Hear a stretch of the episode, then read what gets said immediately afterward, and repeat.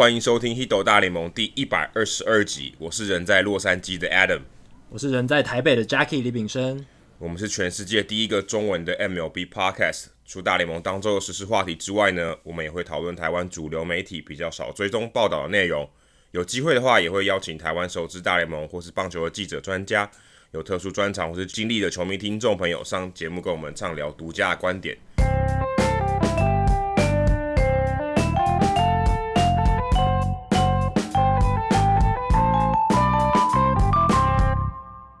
那这一集其实发生的这个礼拜最重要的事情，应该就是名人堂的这个入主仪式哦。不过其实因为名人堂的话题我们聊过蛮多遍的，然后这一届的名人堂其实我们也讨论过，几乎每一个人都呃彻底的分析过，也邀请我们的名人堂专家殷大侠、正义殷大侠来跟我们聊过。那如果大家有兴趣还没有听过那一集的话，其实它是第九十六集啊，有分上下集，因为非常长，你可能。你可能要花一很长一段时间把它听完，但是内容非常丰富。那如果大家有兴趣的话，也不妨可以回去重听。那这一集我们主要是一个月一次的听众信箱。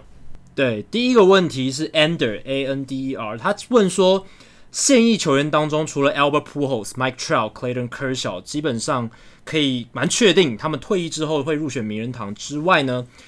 之前节目也有提到，像 Justin Verlander、Max Scherzer 这几位有机会。也能够入选名人堂的投手，还有没有其他球员不出意外的话，有机会能够在日后退役之后入选名人堂？好，那这个问题呢，其实可以打开这个现役球员目前他们在这个 WAR 值的排行榜去做一个概览，这样子。那其实你看现在从 Baseball Reference WAR 值的版本去看的话，打者的话有比较多感觉是有机会的，像 Miguel Cabrera。Miguel Cabrera 他现在 WR 值接近七十六十九点四。那不管看 WR 值还是他生涯的成就，以 Miguel Cabrera 来看，他的生涯也是非常长。他现在已经三十六岁了，已经打了十七年。那他接下来合约还有很长一段时间要走。那他现在状态是，他虽然打不出什么长打，可是他的打击率还是维持不错的水准。所以他现在两千七百六十五支安打之后要累积到三千安，应该是完全没有问题。五百轰的话，只差三十支，我觉得还是蛮有机会的。虽然他今年全垒打还是只有个位数，不过我觉得他现在慢慢打高，还是有机会可以突破五百轰。那基本上，我觉得他只要超过三千安，其实就算他现在直接退休，过五年之后，应该也是可以直接入选名人堂，因为他给人家打击的印象太好了，然后实在是太印象深刻。他呃曾经拿过打击三冠王嘛，然后。也有好几年都是打击王，然后他的上垒率、长打能力在巅峰的时候都非常出色，所以 Miggy 我觉得是呃目前看起来退休之后笃定会进入名人堂的。那再来像 Joey Battle 比较危险一点，但他的这个进阶数据很好，我觉得 Battle 他要入选的话，他的安打数一定要再更多，一定要超过两千安，他现在只有一千八百一十七支。那今年我有写过他打击衰退的。情况，但是他其实，在季中的时候有拉出一波高潮，所以对他我还是算持蛮乐观。他应该两千安三百轰，然后以他这样继续累积下去，还是蛮有机会的。那其他比较有趣的、比较讨论点，像是 Buster Posey、Yadier Molina，他们两个都是诶累积的数据好像不是那么的突出。诶 Buster Posey 现在只有诶安打数不到一千五百支哦，非常少。然后像 Yadier Molina。也是还没有到两千支安打，但是他们是具有历史地位的捕手。怎么说？就是他们有拿过非常多冠军，然后他们在球迷的印象就是那种 leader 领导级的人物，具有很大的象征性意义。然后他们在季后赛也都有一些关键的表现。所以照这样来看的话，这两个球员他们应该可以凭借着他们这个历史地位，还有他们的非常好的休息室的名声。会有很大的加成效果，而且捕手这个位置本身，其实你不用打的，呃，累积出什么很可怕的数据，基本上要入选的几率还是很高的。所以我觉得照这样看，Yadier Molina 现在一千九百一十八支安打，他突破两千支安打，应该是笃定会入选，只是不知道会不会是第一个，就是第一届第一年啊，对，不一定第一年啊，我觉得。对，不一定第一年就会这个就就入选超过百分之七十五门槛这样。那 Buster Posey，我觉得他虽然进阶数据很好，他的 WAR 值还比 Yadier Molina 高，但其实他只有一千三百四十一支安打。哇，这个数字看下去其实有点少。你会想说他在大联盟也打滚了快要十快要十年了，应该还应该还不到十年啊，应该还不到。他是从有已经是第已经是第十一年了，他二零零九年上大联盟哦，对。因为他中间有一年因为受伤嘛，所以几乎没有出赛，oh, 所以你可能会觉得说他好像出赛的时间没那么多。但其实他二零零九年上大联盟到现在，哎，第十一年了，可是他的安打数其实只有一千三百多支。那我觉得啦，以 Buster Posey 来讲，他也是要突破两千安会比较保险一点。因为不管怎么样，累积型的数据还是要有一点样本，这样子呃。那些记者在投票的时候才会投的比较心安理得一点，不然你很难对得起其他在名人堂里面的那些诶、累积非常多呃累积型数据的这样的选手。那再来的话，像是比较未来一点的话，像 Mookie Betts、Lindor、Arenado、Stanton 这几个，我觉得他们只要没有什么重大意外受伤的话，他们都蛮有机会在未来诶、长期累积入选名人堂。投手的话就很少，投手的话。我们之前讲过，CC 应该会入选，这个是我们之前聊过的。但是接下来就很少，我怎么看大概就只有 Zach Greinke 或者是呃 Madison Bumgarner。呃，因为以投手现在的状态来讲的话，其实大部分的投手他们的诶 WAR 值都没有累积的很高。Zach Greinke 是呃现役球员里面第二名，仅次于 Justin Verlander 六十四点八。那他现在的状态是。一百九十七胜，他到两百胜，我觉得几乎是一只脚跨进去了。而且他两千五百五十八 K，以他现在的能力来讲，我觉得要到三千 K 也没有问题，没错。所以 ERA 三点三六，然后两千七百九十八局也会累积到三千局。所以只要他突破两百胜、三千局、三千 K 的门槛，基本上笃定进入名人堂。然后他应该也会达成这些目标。那再来，我刚刚讲 Madison Bumgarner。他的状态是他跟我刚刚讲的 Molina 还有 Posey 有点像，季季后赛灵气太强，然后他在二零一四年彻底只只手遮天，一个人一夫当关，带领巨人队直接拿冠军的那个表现太令人印象深刻。所以，即便他的 WR 值现在只有三十一点四，而且他现在生涯胜场数一百一十五场，投球局数也不到两千局，然后但是他的 ERA 其实还不错，三点零八。我觉得以他现在的状态。他现在其实还不到三十岁哦，你会以为他很老，但他其实还不到三十岁。他在投个呃，可能五到十年这个区间，然后 maybe 累积一百五十胜，两千五百局的投球，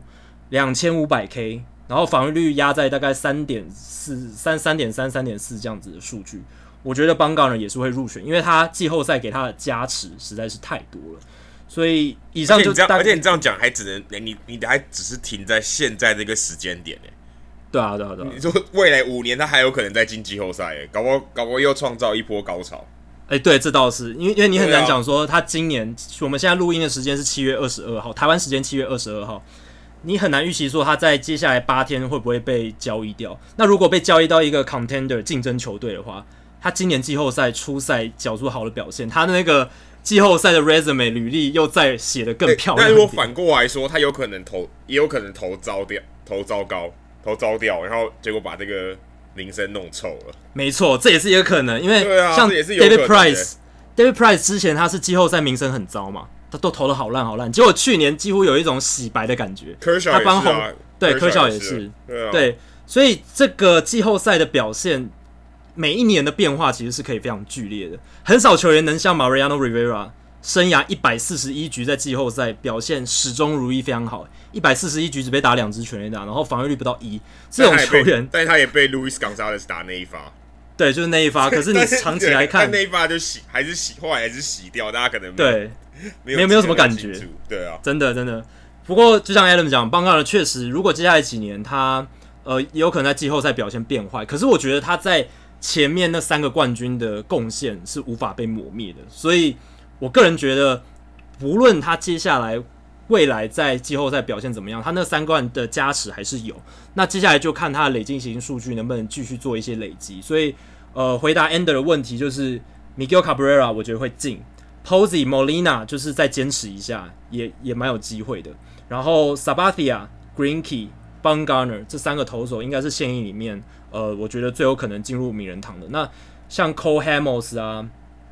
Max Scherzer 因为 Ender 在题目里面也提过了，所以 Cole Hamels 我觉得也是在边缘。那他还要再累积多一点，因为他现在一百六十二胜，然后两千五百多 K。如果他能够达到三千 K、三千局，然后可能接近两百胜，我觉得他也有机会。那这几个是我觉得比较有可能未来入选名人堂的现役球员。那接下来第二题是 Jet 问的，他问说，今年 NBA 许多重大奖项都是由外籍球员获得，其实几乎全部都被外籍球员横扫了。然后中华职棒也常常出现洋将横扫所有奖项的情况，想问问大联盟史上有没有出现过非美籍球员取得该年大部分年度奖项的情况？好，那我回答这个问题的时候，主要先从主要奖项去查，就是所谓的 MVP、赛扬奖、救援王啦这一类去查。那我发现，二零零四年的美国联盟发生了很有趣的现象，三个主要的奖项都是非美国籍球员哦。MVP 是 Vladimir Guerrero，那一年大家他在天使队多米尼加籍。Johan Santana 拿下那一年美联的赛扬奖，他是来自委内瑞拉的投手。然后救援王那一年的救援王纽约洋基队 Mariano Rivera 来自巴拿马。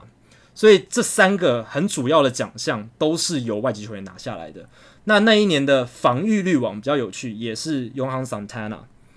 还有打击王，二零零四年大家如果还记得，是铃木一朗打破 George Sisler 单季安打数的那一年。铃木一朗那一年打了两百六十二，两百六十二支那一年。没错，那他那年打击率非常可怕，所以他顺理成章拿下打击王。所以铃木一朗当然来自日本。再来是很有趣，二零零一年。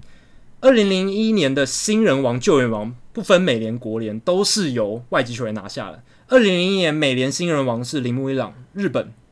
国联新人王是 Albert Pujols。哇，好，现在 Albert Pujols 都已经老态龙钟，但是二零零一年的时候他还是一个少年，他那时候代表多米尼加拿下了国联的新人王。他赢了铃木一朗啊，铃木一朗都退，他还没退，好不好？他赢了。哎、欸欸、对。对啊，可是铃木良不能这样比，铃木良他很早期就在日本出道了，Albert Pujols 那时候是真的新人这样子。然后美联救援王是 Armando Benitez，这个很火爆的这个后援投手，他是来自多米尼加。那国联那一年救援王 Mariano Rivera，巴拿马。然后那一年美联的防御率王 Freddie Garcia，这个曾经来过台湾投中华职棒的这个委内瑞拉的投手，他是二零零一年美国职棒的美联防御率王哦。而且那一年的美联打击王还是一样是铃木一朗，日本的，所以很多二零零一年很多奖项都是外籍球员。再来两千年也有很多外籍球员得奖，美联新人王佐佐木主浩 Sasaki，日本籍的；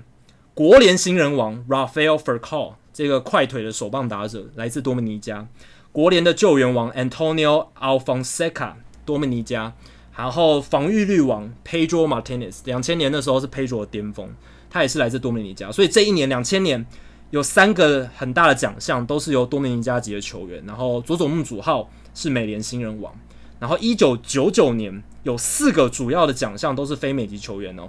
美联的 MVP Ivan Rodriguez 来自波多黎各。然后那一年美联赛扬奖 Pedro Martinez 多米尼加。然后新人王美联的新人王 Carlos Beltran 波多黎各。然后救援王 Mariano Rivera，你会发现 Mariano Rivera 出现了很多次，啊，他是来自巴拿马，而且一九九九年防御王是 Pedro，所以其实一九九九年是最大的一年哦，就是以非美籍球员拿主要奖项来讲最大的一年，因为美联的最重要的，像我刚刚讲 MVP、赛扬、新人王、救援王，全部都是由外籍球员拿下。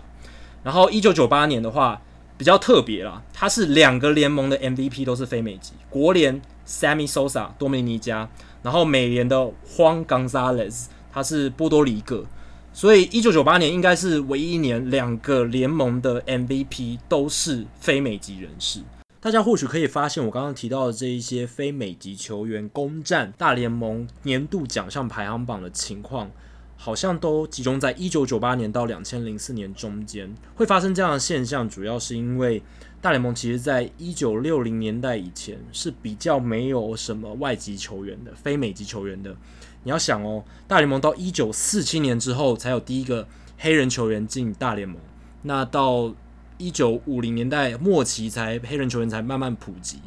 那外籍球员更是这样，大概是从一九五零六零年代之后，才慢慢的拉丁美洲裔的球员进来。亚洲球员更是要等到一九。九零年代中期，野猫英雄吹起亚洲球员旋风之后，才有比较多的亚洲球员进来。那在那之前，只有一九六零年代的村上雅泽，可是他只是短暂的与大联盟出赛而已，没有形成一股风潮。所以，为什么这一些非美籍球员会在九八年到二零零四年这之间，呃，霸占这些攻占大联盟的个人奖项，就是因为这样。那过去十五年间，呃，美籍球员这些投手啊，MVP 越来越多。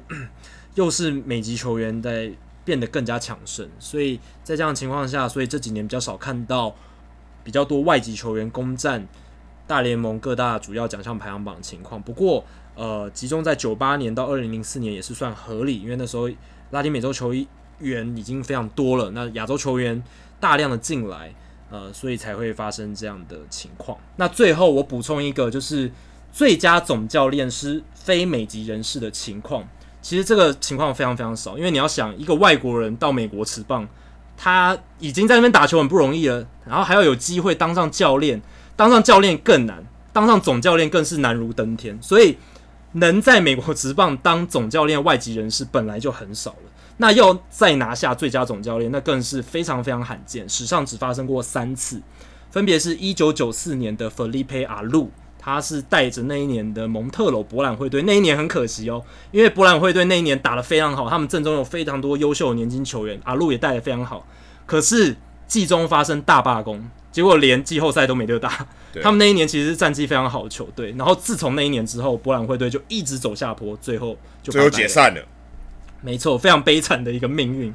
然后二零零三年的 Tony Pena，诶，这个这个教练其实。呃，我相信很多台湾球迷其实很熟悉，因为你会常常发现他在以前看球的时候，在 Joe Torre 旁边的那一个拉丁美洲脸孔的那个教练，因为他常常在因为，因为王建民的关系，常常看到对佩尼啊，因为他是王建民时期洋基队的板凳教练嘛，如果没记错的话。然后二零零三年 Tony Pena 其实他是皇家队总教练，而且他拿下了那一年的最佳总教练。Pena 是多米尼加，然后二零零五年的 Ozzie Guillen。他带领当年的芝加哥白袜队拿下世界大赛冠军，所以 Ozzie Guillen 他是二零零五年呃那一年的美联的最佳总教练。那 Ozzie Guillen 是委内瑞拉的，所以其实很多总教练得过最佳总教练，可是非美籍的就只有这三位，算是非常非常罕见的情况。而且我发现你刚刚这里面日本人就只有铃木一朗跟佐佐木主浩，没错。所以其实真的要讲多样性，其实也没有很多样诶。没有很多啊，因为你看救援王一直都是 Rivera，几乎都是 Rivera。多多样性就是国家的多样性，或是得主的多样性，其实都跟 NBA 很不一样，对不对？对对，因为 NBA 不太不太可能有很少的啊，对，不可能所有篮板王、得分王、助攻王全部同一个人拿，而且连续好几年都是同样的人，应该也比较难一点哦。因为像大联盟，你看连续好几年都是 Pedro，都是 Rivera。都是铃木一朗，都是可能 Pujols 什么的，其实多样性真的不高。我在查这些这些得奖的名单的时候，你就会发现，好像每一年在得奖的就是那几个人，然后每头有一某一个时期，那个人会得很多次，然后接下来就换一批，但是得奖的人大部分都是差不多的。哎、欸，可是按照这样的这个你刚刚提供这些资讯来看，代表其实美国籍球员还是比较强的。对。还是，可是当然，他们这样的数量比较多，有点偏颇，因为他们参与的人也比较多。对，他们的族群的打棒球的这个基数比较大，大联盟里面基数比较大，所以他得到的当然也比较机会比较大。可是事实上，比较顶尖的那一群，也大部分都还是美国籍的比较多。对，不过很有趣的是，我补充最后一个好了，就是其实从二零零七年到现在。很多的这个联盟打击王都是外籍人士，像二零一七年是 Jose Altuve，二零一六年美联的也是 Jose Altuve，二零一五年 Cabrera，二零一四年 Altuve，二零一三年 Cabrera，二零一二年 Cabrera，诶，其实都是 Cabrera 跟都是委内瑞拉人，还都是都是委内瑞拉人。从二零一一到二零一三年 Cabrera 连装三年美联打击王，然后二零一一年国联打击王是 Jose Reyes 多米尼加，二零一零年国联的 Carlos Gonzalez 打击王。二零零九年国联打击王 Henry Ramirez 多米尼加，二零零七年美联的打击王 Maglio Ordonez，他是委内瑞拉人，所以其实这过去十多年来，很多打击王都是拉丁美洲的球员，还都是委内瑞拉人洗版。哎、欸，真的，哎、欸，委内瑞拉人很会打安打，哎，这样看起来，他们打击是真的比较，可是他们反而投手，你看真的讲得出来，可能就是 Freddy Garcia，对，Freddy Garcia，还有还有 y o h a n Santana，对对，Johan Santana，可是好像是高峰的就这两个人了。对，多米尼加的投手比较强，比较多一点，比较多一点，对，然后他们的天分好像再高一点，就是因为你看像 Pedro 还有他哥哥。Ramon Martinez 都是天分很高的球员，都投的非常好，然后球威非常强。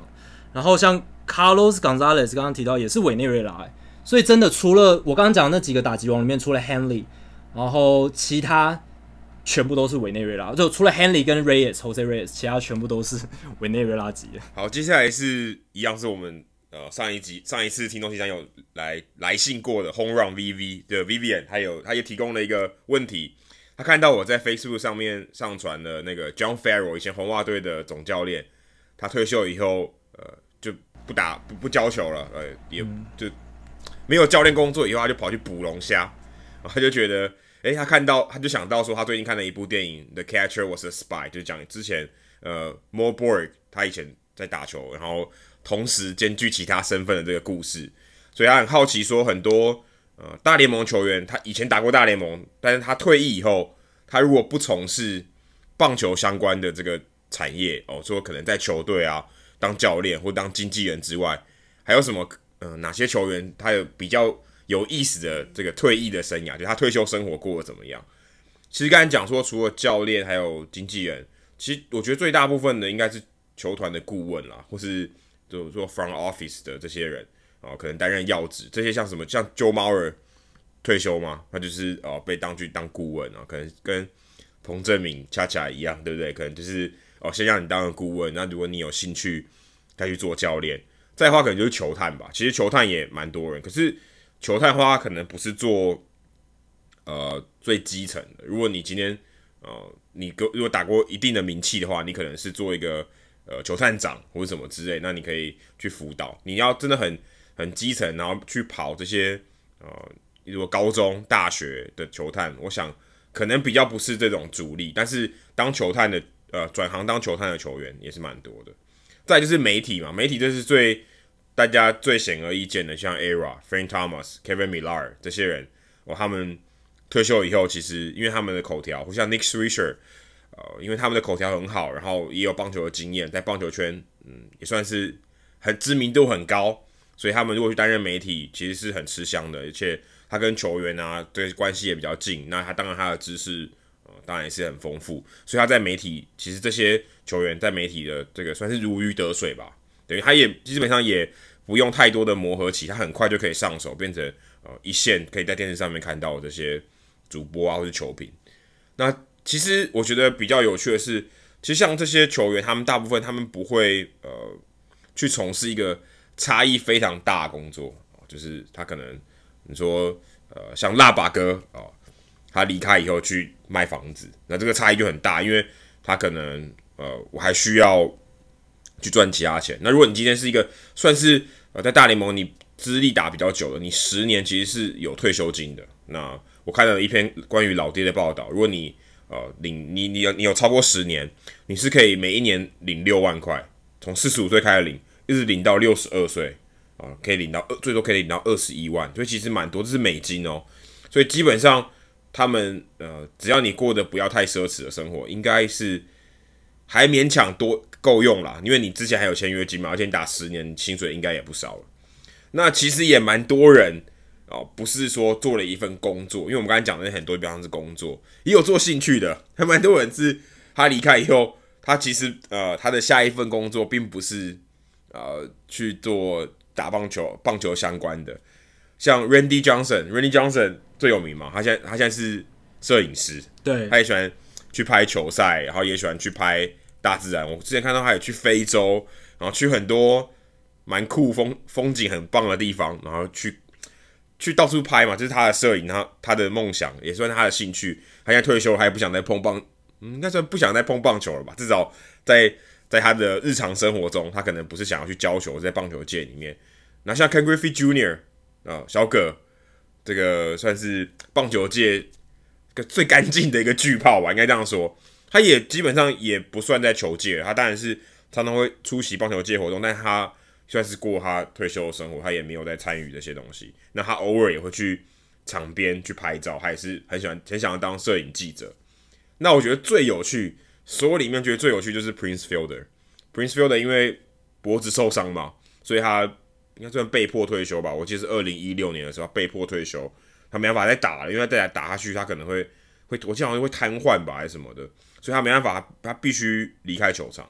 但他离开球场以后，他呃有有媒体找他做美食节目，因为你看他的身材就很适合做。很因为很有说服力嘛，很适合做美食节目。他也喜欢料理，也喜欢分享，而且他是一个蛮风趣的人，所以他就开了，他跟电视台合作，就开了一个美食节目，叫做 Fielder's Choice。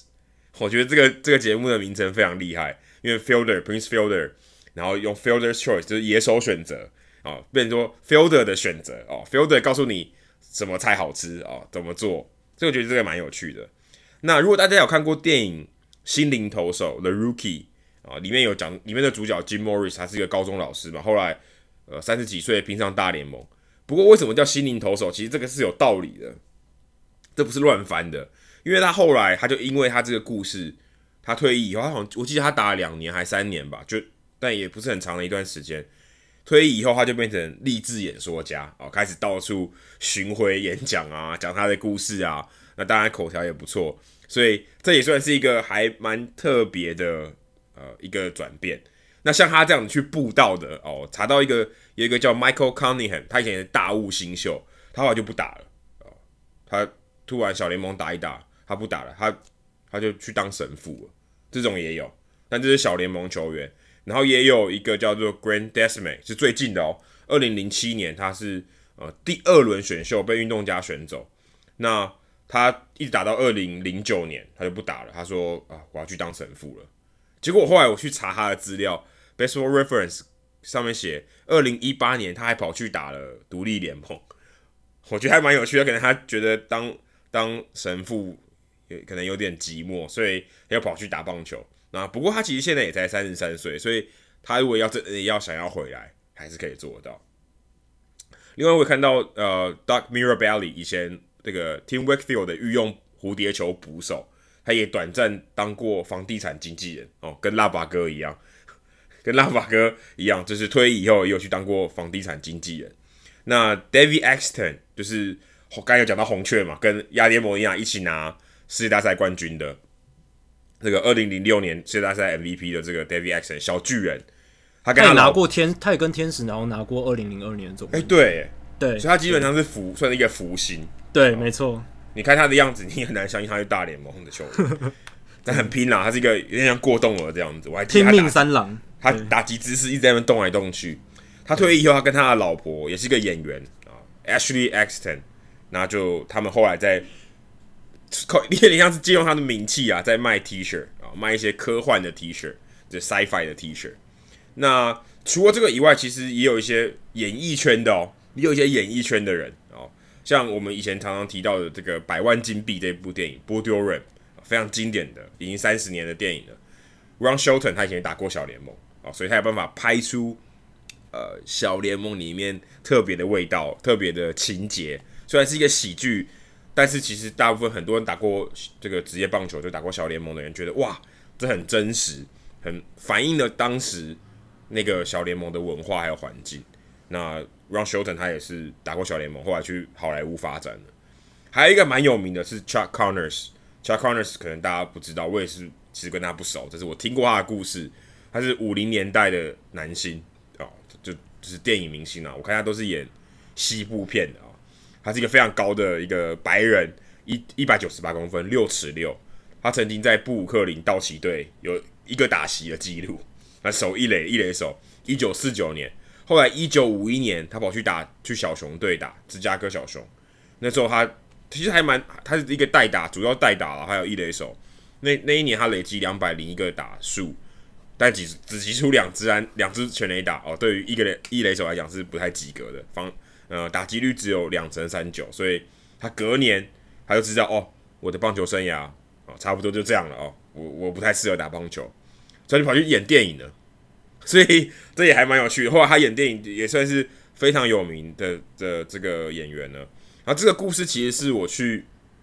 就是道奇队的球场，然后那个球场导览的时候，那个导览员讲的，所以一直这个我一直记得，然后我觉得这个还蛮有趣的，就是诶，可能棒球打一打不打了哦，就跑去就跑去演戏了。这种在台湾好像好像蛮少的哦。陈陈志远算吗？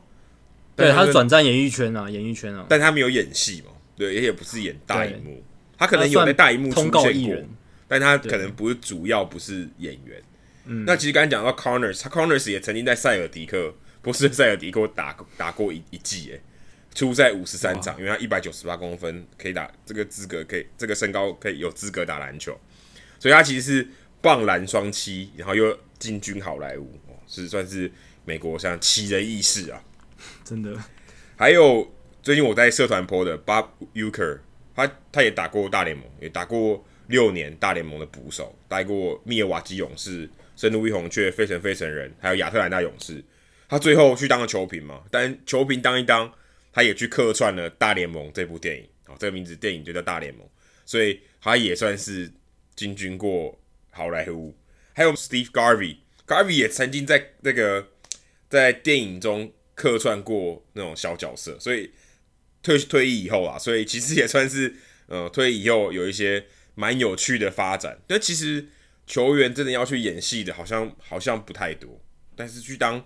球评，然后在电视荧幕上出现的比较多。但是如果真的要去演电影，好像就比较少。虽然他们知名度很高，但真的要转战电影圈，好像也不是这么容易的事情。Garvey 是长得蛮帅的，可是他应该不是名人堂球员。哦，不是吗？他他野手了，他野手，对对对，他他是道奇队跟教士队的这个七零年代八零年代的强打。他在道奇队是打了十四年，确实累积了很多丰功伟业，可是他没有入选名人堂。那接下来换我回答严雄，我岳父，他问说，又是一个跟 NBA 有关的问题。今年 NBA 密尔瓦基公鹿的字母哥拿下年度 MVP。然后同城的密尔瓦基酿酒人的 Christian Yelich 也拿下了年度 MVP。他想问说，历史中同城职业球队是否也有当年拿下一个以上不同职业运动年度 MVP 的情况？好，那这个的话，我先先说一下，我这个主要是查 NBA 跟 MLB 为主，因为我有看过 MLB 跟 NFL 美式足美式足球联盟，他们几乎没没有任何重叠，所以呃 NFL。基本上没有一个 MVP 好像是跟大联盟是重叠，然后 NHL 又更远，而且 NHL 有很多球队的城市其实是大联盟所呃没有球队在那边的，所以又更远的情况下就暂不考虑。所以这一题的话就是只考虑大联盟跟 NBA。那像今年这种情况啊，字母哥代表密尔瓦基拿下 NBA MVP，Yelich 拿下密尔瓦基的这个代表密尔瓦基拿下 MLB MVP 这种情况。两个联盟同城的 MVP 并不是史无前例，但仍然非常罕见。呃，另外还要看要怎么定义这件事啊，因为 NBA 的赛季时程其实是横跨两个年份的。字母哥他虽然拿了，照理账面上来看是拿下二零一九年 NBA 的年度 MVP，但其实他是从二零一八打到二零一九的赛季嘛，所以它是一个跨年度的。所以在这一个定义上面，我会稍微广泛一点，广泛一点来看，比如说。二零一七年的休斯顿，二零一七年的休斯顿，Jose Altuve 拿下美联 MVP 嘛？那那一那一年，呃，应该说二零一七年到二零一八年这个 NBA 赛季，James Harden 拿下 NBA 的 MVP，这样子的情况，我们也只要连在一起就算了。对对对对，就是他，因为毕竟 Harden 也在二零一七年那那一年有打球嘛。那他虽然是二零一八年的时候拿到奖项，可是他二零一七年那那个时候也是表现很好，所以广泛一点来看，这样，所以二零一七年的休斯顿算是有两个 MVP。再来是，诶、欸，休斯顿很厉害，一九九四年的休斯顿也有，那一年火箭队的 Hakeem Olajuwon 就是很有名的这个常人，他是一九九三年到一九九四年 NBA 年度 MVP，而且那一年的 Jeff Bagwell，呃，休斯顿太空人队的名打者，而且他也。入选名人堂了嘛？他也拿下国联的 MVP，所以一九九四年休斯顿也有两个 MVP 来自篮球跟棒球。一九九八年的芝加哥 Sammy Sosa 拿下国联的 MVP，然后刚好正值芝加哥公牛队王朝 Michael Jordan 一九九七到一九九八年 NBA MVP，所以一九九八年的芝加哥也有两个 MVP。再来是一九八七年的芝加哥，哇，Michael Jordan 真的很厉害，过了十在十十年前、十年后都一样强。Michael Jordan 是一九八七到一九八八年 NBA 的 MVP，然后一九八七年芝加哥的这个小熊队 Andre Dawson 拿下国联 MVP，所以一九八七年芝加哥也有两个 MVP。再来是一九八六年的波士顿，Roger Clemens 是当年的美联 MVP，投手拿 MVP 哦，不容易。然后 Larry Bird，呃，波士顿塞尔提克队是那一年的 NBA MVP。一九八一年费城。Mike Schmidt，费城费城人队的名人堂三垒手，那是一九八一年国联的 MVP。然后那一年，费城七六人的 Julius Irving 是 NBA 的 MVP。再来是一九八八年洛杉矶 Kirk Gibson，大家应该印象深刻，他是那一年的国联 MVP。那一年他在道奇队打得非常好。再来是呃 Magic Johnson，就是也是一九八八年，他是一九八八到一九八九年 NBA 的 MVP，所以。一九八八年洛杉矶 NBA、MLB 也都有 MVP，最后是比较早期的，一九五八年的波士顿 Jackie Jensen 红袜队的球员拿下那一年的美联 MVP，然后 Bill Russell 哇，这个 NBA 名人堂级的伟大球星，他是一九五七到一九八年 NBA 的 MVP，所以比较早期的波士顿也有出现同城 MVP 的情况。那我能查到历史上就是这差不多十十十个左右的例子。那可以看到休斯顿啊、波士顿还有芝加哥，哇，都发生过蛮多类似的情况，还蛮不容易的。哦，其实波士顿在二零零八年的时候，Tom Brady 那一年他拿下二零零七年到二零零八年赛季的 NFL MVP，然后二零零八年那一年，如果大家知道还记得是 Pedroia，所以也算是也算是同城的 MVP，这是我印象所及啊。因为二零零七到二零零八那年那一年。呃，新格新英格兰爱国者队就是波士顿的这个美式足球队是十六胜零败，嗯、那全胜。对全胜，但他们输掉最后一场超级杯，所以嗯，Tom Brady 那一年是 MVP，所以这个也算是应该算接在一起啊。对，因为 NFL 它也是有跨年份的，所以定义上，而且其实比较尴尬是，其实这个有点灌水，因为它季后赛其实是在二零零八，对，但它基本上球季是在二零零七。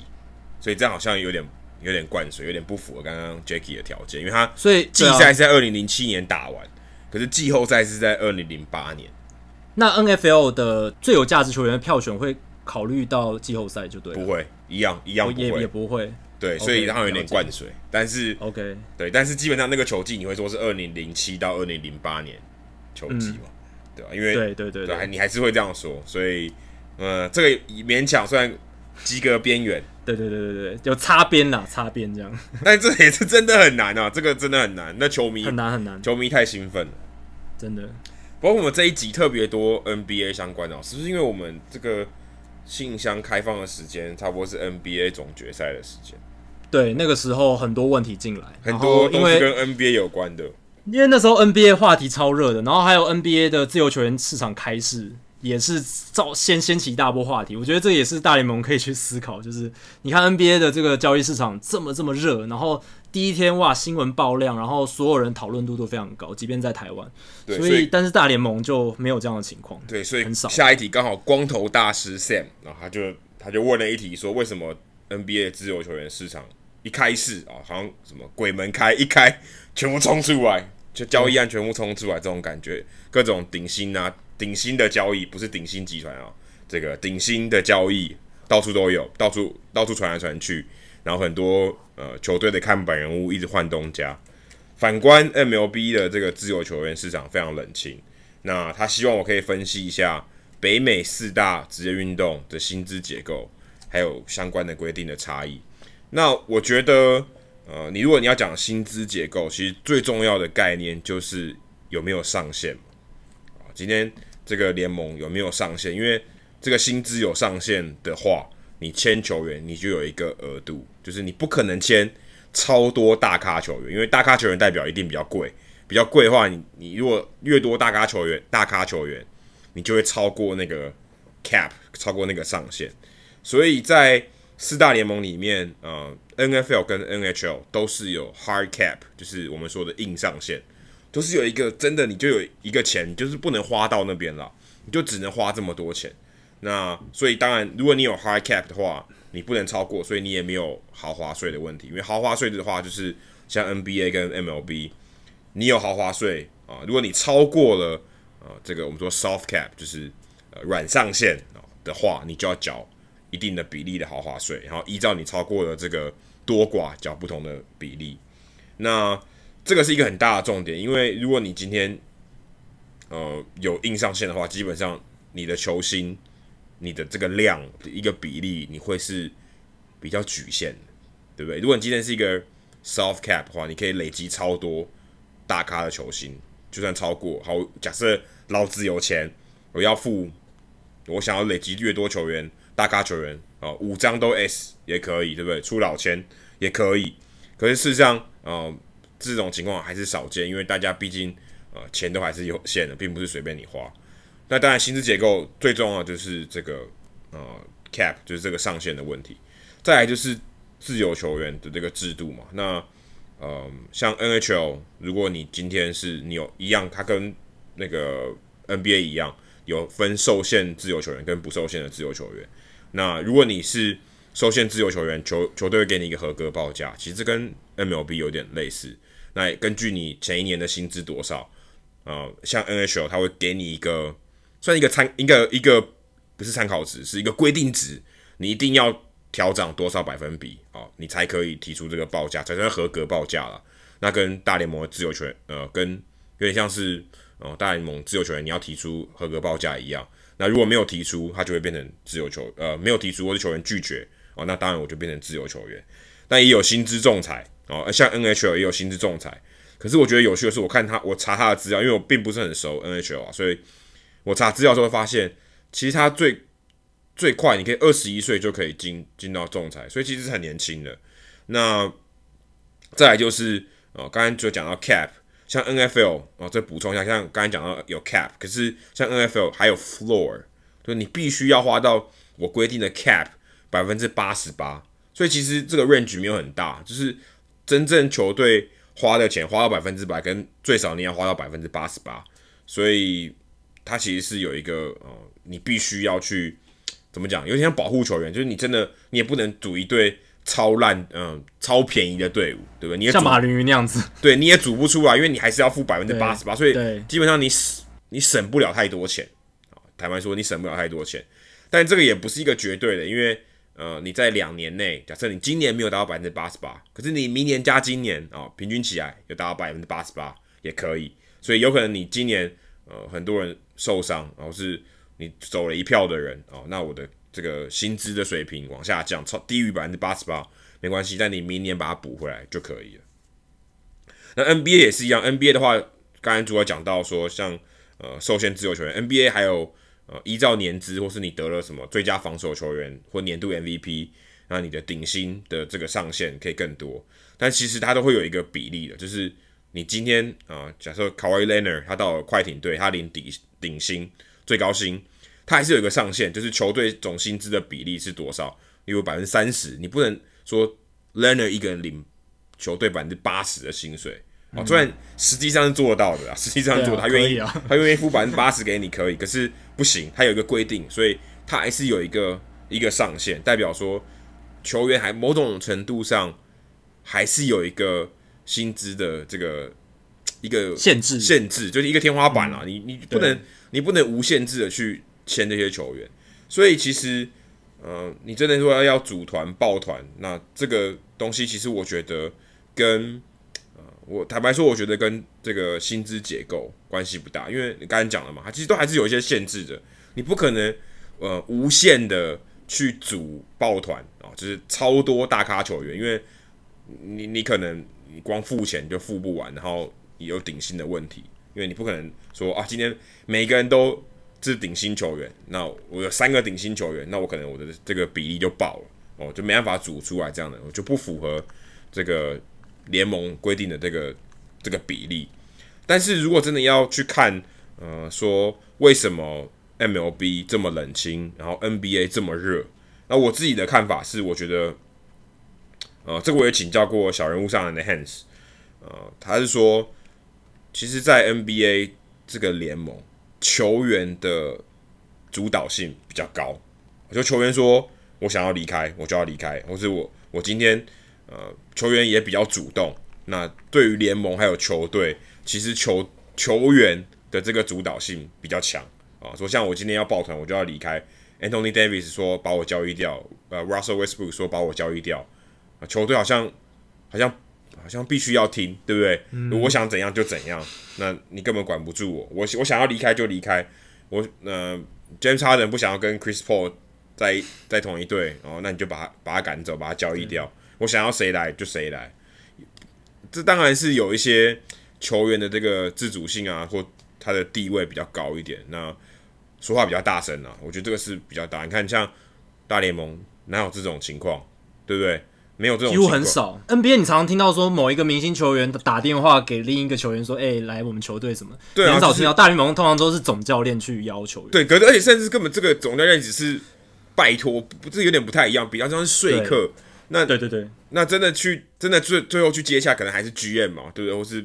baseball operation 的人。所以其实我觉得这个是很很大的差异，就是球员他去对于舰队或是今天这个球队的这个组成，他的影响力是比较大的。当然，这个也影响力比较大，也是因为 NBA 的这个一个球队就十二个人嘛，这人比 N 比大联盟少了一半嘛，所以一个人的影响力绝对超就绝对大很多嘛。所以其实。啊，这些球星，尤其像最比较大咖的 A 咖球星啊，他们的影响力是真的比较大，而且他真的也可以因为一两个球员的加入，就改变了这个球队，改变了这个比赛的结果，对不对？所以，嗯，也许你说 Chris Paul 离开，然后变成 Russell Westbrook 可能升级，那这个一升级，也许就从东区呃西区冠军变成总冠军，对不对？这个差距可能很大，可是只有只是一换了一个人。可大联盟根本几乎不几乎不太可能，对不对？你说今天太空人加入了 Justin Verlander，他就会变成总冠军的队伍吗？好像也不是这么绝对，也也有很多是因为他球队里面其他的人也很强啊，他真正带来的这个呃 margin 的 difference，就是这个边际的这个差别，其实没有大到这么这么大。那我觉得这是这是最大原因。那另外就是，呃，这些像 NFL 或是像 NBA 这些球员，其实他们被签进来，他们的养成期其实很短，所以他们几乎都是即战力啊，所以他们可以在很短的时间内就可以获得很大的薪水，然后去去去成为自由球员，然后去换队，那比较多。可大联盟就没有这种。对不对？大联盟，看我刚像我刚才讲说，像 NBA，如果你是首轮选秀，你有四年，呃，四年的话，你就可以变自由球员，其他是三年。那如果其实如果你是不是首轮，然后你打完第二年，球队没有执行你的选择权，你就马上变成自由球员了。所以其实你超快就变成自由球员。NFL 也差不多，也是最快可以两年，可是 MLB 是六年诶，而且你是，嗯，假设打第一年，然后你的那个。打的天数在大联盟名单上面超过一百七十二天，你就算一年，但是你也得满六年。然后大联盟的，而且你是上了大联盟以后算六年，所以如果你今天一个一个，嗯，一个一正常的球员，你可能在小联盟养成四年到五年，然后你再成为自由球员六年，所以等于相当于球队签跟你签约，到你可以成为自由球员离开球队，你将近要十年呢、那，你基本上你已经，你可能已经在走下坡了，所以这也是现在这个劳资协议很大的一个问题嘛。说我一定要绑这么久嘛，对不对？因为如果你今天你都已经变三十，你可能超三十五岁了。如果今天二十五岁当大联盟，二呃不应该不会，二十五岁当大联盟可能三十岁了，那你可已经可能在最高峰开始要走下坡了。那可能球队现在越算越精，然后可能更想要用呃比较年轻一点的球员。那你你你当然你的这个市场的价值变低，所以这也造成了我们之前聊过的自由球员市场就相对的就冷清，因为等你真的可以进到自由球员市场的时候，你已经很老了，你又老又贵，所以这个冷清的这种情况是很必然的。而且现在大联盟越来越注重养成，我们上一集有聊到养成的技术越来越好，所以呃可以说失败的几率变低了。那他当然会花更多时间去投资在养成，而不是花更多的钱去签自由球员。然后我觉得是目前的趋势。然后一来一往，你就可以看到刚刚讲到的 NBA 非常热络，因为球员想要换他的队友。然后 MLB 因为自由球员的这个限制，还有养成的这个差异，养成期很长，然后自由球员的年限很久，导致就一来一往，哇，看起来就是一边好冷，一边好热。我的看法是这样子啊。对啊，而且你看大联盟最近几年，大家注重养成这件事，养成的成本相对来讲很低嘛。你可能花个几十万美金买一些设备器材，然后请一个专业人士来，这都比你花几百万美金去签一个球员，他可能进来会受伤或是不合用，都来的划算。所以这我想也是大家现在大联盟球队为什么那么注重这些养成技术还有新科技的原因就在这里。对，而且像 NBA、NHL 养成。的情况相对少很多，嗯，真的那些好好的球员，他一一选秀进来，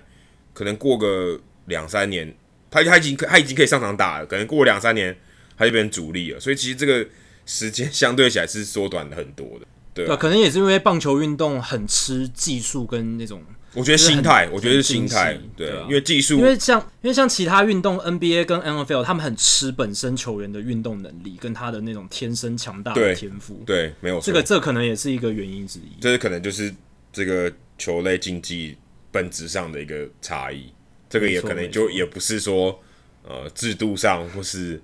风气上的差别，嗯。好，接下来是 Andy 的问题。他问说：“今年的全垒打大赛真是让人热血沸腾、血脉奔张，几乎可以说是近年最好看的一次。可以请 Jackie 介绍一下全垒打大赛冠军的有趣记录吗？例如最老的、最年轻的、最矮的、拿过最多次的、上半季全垒打最少的等等。”好，那我就一次给你满满的全垒打大赛的各项记录，因为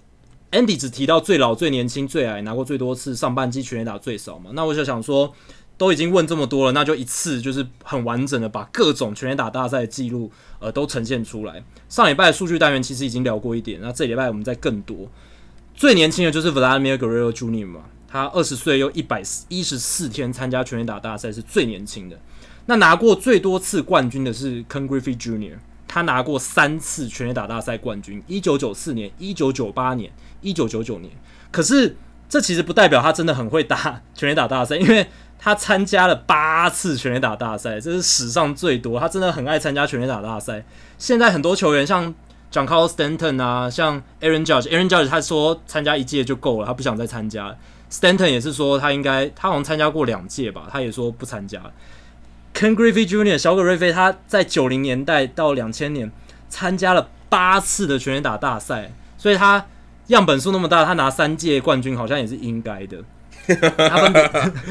哎，可是比例也很强哎，也也蛮高的啦。对，他，他确实还是有很很好的这个全垒打的实力。可是我一直说，他真的参加过非常多次，一九九零年、九二年、九三、九四、九七、九八、九九、两千年，他都有打全垒打大赛。所以你九零年代的时候，你看全垒打大赛，基本上少不了小葛瑞菲。好，再来是 UNS Cespedes 还有小葛瑞菲是唯二曾经在全垒打大赛卫冕成功的球员。Cespedes 是二零一三、二零一四连两年冠军，Ken Griffey Jr. 是在九八、九九两年连续两年冠军。然后 Prince Fielder 刚才 Adam 提到的这一个职业生涯因伤中断的这个球员，他是唯一一位曾经在不同球队、不同联盟获得全垒打大赛冠军的球员。他在二零零九年还是酿酒人队球员的时候拿下全垒打大赛冠军。二零一二年他在老虎队了，他也拿下全垒打大赛冠军。不过我觉得 Prince Fielder 很感人的是，他参他也参加过非常多次全垒打大赛，而且他在二零一五年他在游骑兵队时期的时候，他还有参加全垒打大赛。大家还记得他在二零一六年的时候就打不下去，宣布因伤直接退休。他在那一年的前一年竟然还有参加全垒打大赛，我觉得会不会他这个颈部的伤势也跟他在参加太多次全垒打大赛，然后因为他在大家看过他挥棒，Prince Fielder 的挥棒是非常猛烈、非常暴力的。那几乎是他打的全垒打很好看呢，对，很好看，几乎是把整颗球摧毁了。现在已经没有人这种打法，可能 Joey Gallo 比较接近，可是 Joey Gallo 没有他这种喜感。对，因为 Prince Fielder 挥棒的时候，他是全身的这个全身的肌肉都用上的感觉，而且他的胯部非常的大，然后挥出去的时候那个延伸非常的好看，这样子，所以看了真真的是很适合打这个全垒打大赛。那再来是二零零五年的崔西谢 Hee-seop Choi，他是唯一参加过全垒打大赛的亚洲球员，这很特别吧？因为全垒打大赛从一九八五年到现在，就这么一位亚洲球员参加过。大谷翔平明年不能再拒绝了。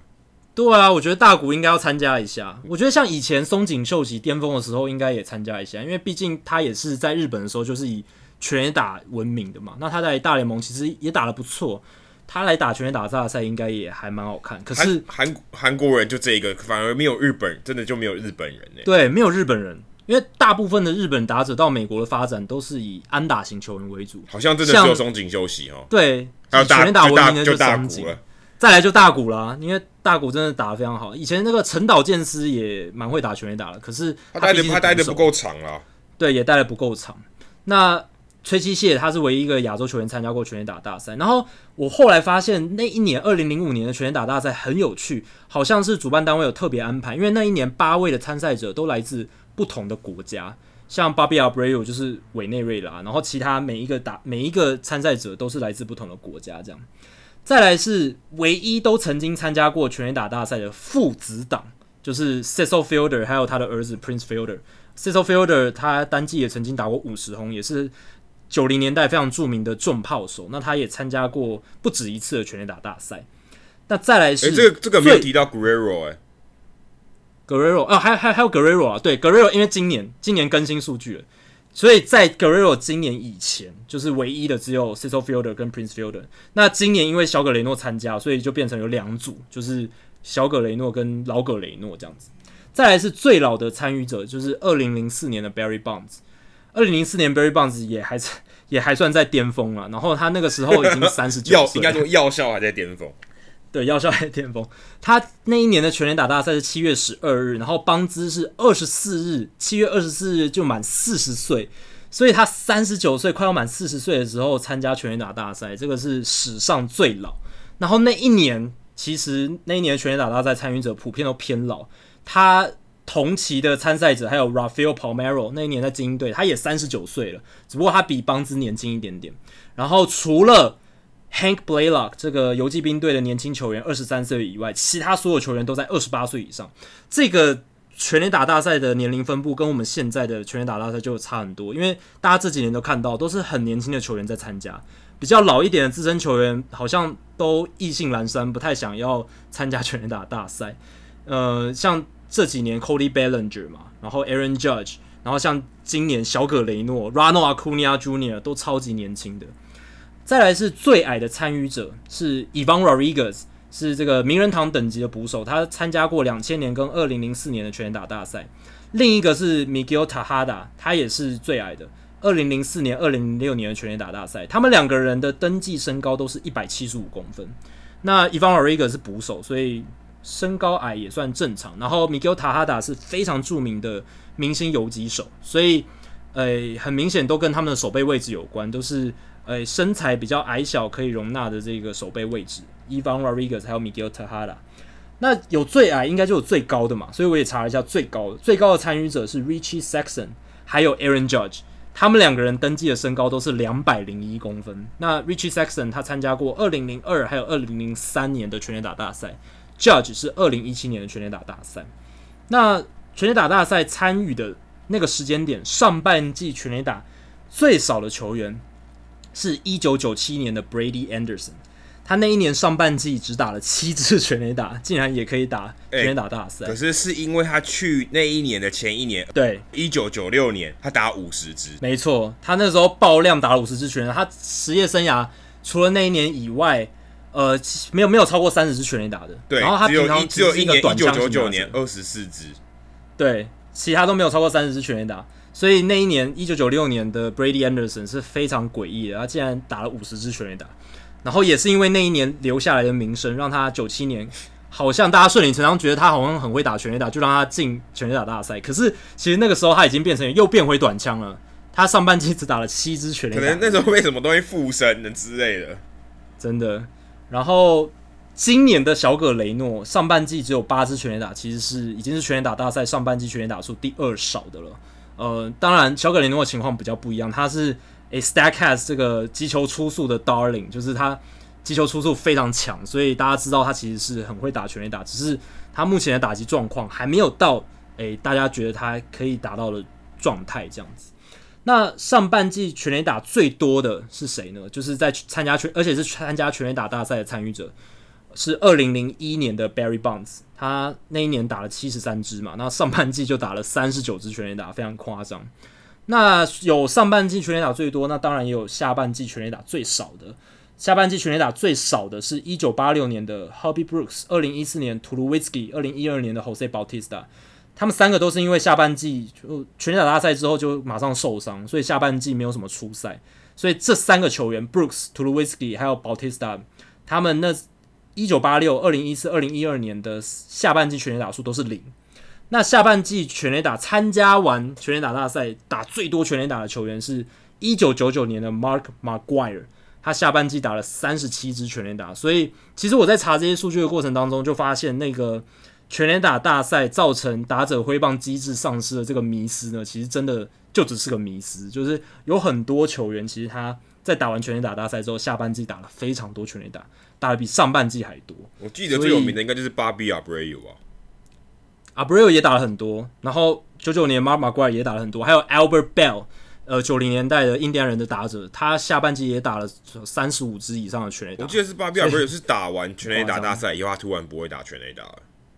哦，对，好像是有蛮多球员，其实确实就是打完上半季之后，他下半季的全垒打数锐减，这是有的。可是你跟下半季全垒打数增长或者是持平的人来相比的话，那个数量其实没有特别。对，就是只是大家有点偏差，就觉得哦，些那些人特影响特别大，因为那些人会被特别拿出来放大。可坦白说，其实样本也没有很多嘛，一年就八个人而已啊。对，除了一些特殊的年份，其他大部分都是八个人，从一九八五年到，所以也所以也没办法多到哪里去嘛，对不对？也是有蛮多球员的啦，也也是已经累积了，也是有三三十几年的样本，也是蛮多的。但是呃，就像我刚刚说，两百个球员吧。对，像我刚刚说，就是还是有一些特例，但是你如果常态下去看的话，其实并没有特别数据上的显著这样子。我也不知道现在的这种形态影响会不会比较多，还是以前的形态影响比较多？因为现在形态不一样了。对啊，完全不一样。从二零一五年改制之后就不一样。现在搞不好搞不好影响挥棒机制。如果按照我的，我觉得常理来看，应该会更会影响，因为你打得更急了。对啊，有时间限制的情况下，你的因为整个挥整个挥挥挥棒的感觉会完全改变。对，你要赶有点赶，某种程度要有点赶时间。以前的话是没差，你就一直看。哦，你挑到你喜欢的再打，对不对？对，就出手十次。现在现在比较不一样，所以嗯，不晓得哎、欸。但是但大部分的人都说哦，应该是没有什么差别啦。那刻板印象可能觉得会会会影响手感，但是好像做出来的研究是觉得嗯，嗯没差，你就放心去打。弯曲腊肠狗想要问说，每一年这个大联盟的明星赛是怎么决定在哪一个球场举办的？哦，其实。就是大联盟决定的，大联盟说着算，然后这跟奥运不太一样哈，奥运是每四年一次嘛，然后呃，或是很多国际的赛事是去争取的，啊，是几个国家然后最后去投票的委员会去投票的。那大联盟这个大联盟的明星赛就是大联盟决定的。那其实一开始他们是国联美联国联美联国联美联这样一年一年轮，可是其实。到今年嘛，印第安人其实前面三年都是国联的球队，所以好像这个呃这个排序啊、哦，已经惯例早就已经不见了啊、哦，现在变成是呃他们会挑球场比较合适的，或是诶你你你没办过的，或是你很久没办的啊、哦，去轮一下，但也不是说假设三十个球场每三十年轮一次啊、哦，坦白说也不是这样子，但基本上就是以没有办过的场地为优先。因为其实以前像四零五零年代，像运动家跟费城人，他们其实都在费城，那他们共用一个场地，然后那个时候他们就是分就是分开了，就是不是不是说啊运动家去这这这一年是运动家，这一年是费城人，没有，他们就是共用一个场地，所以他是以没有办过的场地为优先，那你们两个共用这个场地，那额度用掉就没有了。那像道奇队已经是呃最久，应该说最久没有办明星赛的场地了。上一次办已经是一九八零年的事情，那个时候他们这个球场也十八岁了啊，是一九六二年盖好的嘛，那时候刚搬过来。一九八零年，所以明年要办嘛，所以这样相当于多少？快四十四十年，四十年才办哦，所以非常久。那不知道为什么大联盟是特别不喜欢道奇球场还是怎样？所以道奇队二零二零年要办，然后再接下来是二零二一年。我觉得最有趣的是，费城人是二零二六年，可是二二年、二三年、二四年、二五年都没有公布，反正先公布了费城人二零二六年要要打。要打这个明星赛，我不知道他怎么算、哦？是算哈珀那年要怎样退休是？我不知道。但是为什么费城人先报二零二六年，但是二零二二年都还没有啊？勇士队是二零二一年，因为他们球场很新嘛，二零一七年 SunTrust Park 才才盖才开启用，而且我据说明年球季就不叫 SunTrust Park，因为他们的合、嗯、他们的那个银行合对合作关系要结束了。所以他们名字也要改，所以明星赛的时候肯定也不叫 SunTrust Park。那游骑兵也有新球场，会不会会在这个二零二二到二零二五中间？有可能，可是我觉得他应该要比勇士队这个四年更长一点。哦，不然会，但有点怪的，对，然后有点独后游骑兵哈，对不对？对对对对对，因为明星赛票房一定会好嘛，因为为什么？对，不是说明星赛大家想看哦。是因为很多人就会去买季票，因为买季票的话，明星赛的票你可以你可以拿到嘛，你可以比较便宜的票、嗯、会涵盖进去，所以你可以捞一笔，所以很多人会去买季票哦。很多人买季票，你球队自己会赚，那那个明星赛的这个二手的票，那是给球迷去赚，那是另外一回事。可是球队就会赚到很多季票的钱，因为那一年可能会非常多人购买季票，又为了要明星赛的票，所以这个也会帮助球团的这个销售，这是一定的。那刚好我最近在呃道奇队采访嘛，就是呃刚好马林鱼队做客道奇队，那也听到说哦，因为这个道奇球场是全大联盟最大的嘛，我记得是五万四千个个座位嘛，是最大的。他们电梯还有呃这个其实这个有点不太够用了，所以有点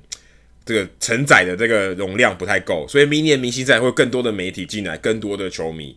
那他们。据说他们还要因为这样球场还要改某种程度上维维维度的翻修，一定的维度的翻修，要增加电梯啊、这是刚好在电梯里面听到的消息，所以呃算是一个电梯消息，就说哦，因为明星赛他们还要做很多硬体的这个改进，因为明年就要办了嘛，所以还要增加电梯啊，还要增加一些其他的设施，所以其实每一年办明星赛这个呃